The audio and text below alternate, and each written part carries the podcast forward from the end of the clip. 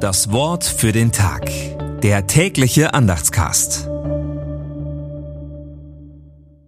Mittwoch, 26. Juli 2023.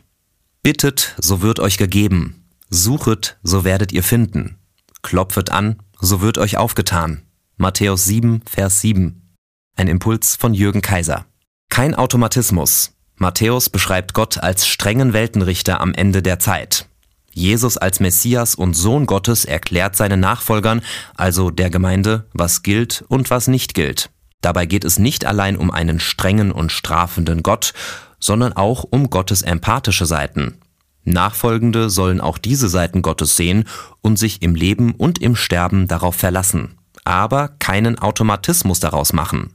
Gott ist immer anders und kein Erfüllungsautomat menschlicher Wünsche und Begierden. Das Wort für den Tag. Der tägliche Andachtscast. Präsentiert vom Evangelischen Gemeindeblatt für Württemberg. Mehr Infos in den Show Notes und unter www.evangelisches-gemeindeblatt.de.